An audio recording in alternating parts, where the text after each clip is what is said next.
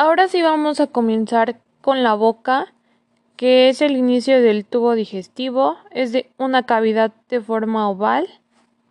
Y aquí contiene la lengua, los arcos alveolares, los dientes y los orificios de los conductos salivales. La boca es la que contiene la lengua y la lengua es un órgano muscular el cual está constituido por 17 músculos. Tenemos 8 pares y un impar. El tipo de histología de la lengua es un epitelio poliestratificado plano, no queratinizado, y es el órgano principal del gusto. Asimismo, entre sus principales funciones participa en la articulación de palabras, masticación y en la diglución.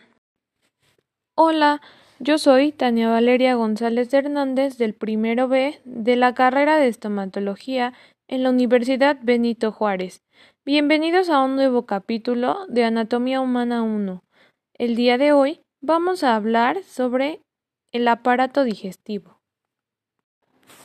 Antes de comenzar, me gustaría dar una introducción sobre la estructura histológica del sistema digestivo, pero antes voy a mencionar que el tubo digestivo está conformado por la boca, la faringe, el esófago, estómago, intestino delgado y el intestino grueso.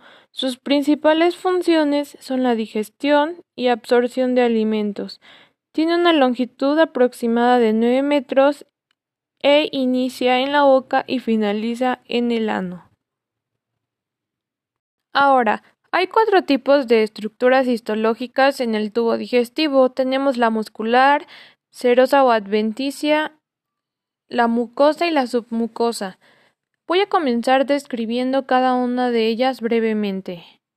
Ahora, hay cuatro tipos de estructuras histológicas en el tubo digestivo. Tenemos la muscular, serosa o adventicia, la mucosa y la submucosa. Voy a comenzar describiendo cada una de ellas brevemente. Ahora, hay cuatro tipos de estructuras histológicas en el tubo digestivo. Tenemos la muscular, serosa o adventicia, la mucosa y la submucosa. Voy a comenzar describiendo cada una de ellas brevemente. Ahora, hay cuatro tipos de estructuras histológicas en el tubo digestivo. Tenemos la muscular, serosa o adventicia, la mucosa y la submucosa. Voy a comenzar describiendo cada una de ellas brevemente. Ahora, hay cuatro tipos de estructuras histológicas en el tubo digestivo. Tenemos la muscular, serosa o adventicia, la mucosa y la submucosa. Voy a comenzar describiendo cada una de ellas brevemente. El epitelio que vamos a encontrar en la mucosa es de dos tipos, el poliestratificado plano no queratinizado y el monoestratificado cilíndrico. El primero lo vamos a encontrar de la boca al cardias y el segundo lo vamos a encontrar del cardias al ano. Asimismo, tenemos el carión o lámina propia y este lo vamos a encontrar en el tejido conectivo laxo y tenemos el tejido muscular de la mucosa este es músculo liso y recordemos que todo el músculo liso es involuntario.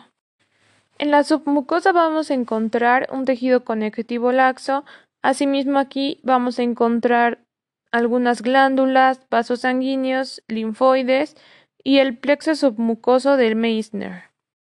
Este, este último se encuentra situado entre la capa interna de la capa muscular circular y la submucosa y se encuentra más desarrollado en el intestino delgado y en el colon.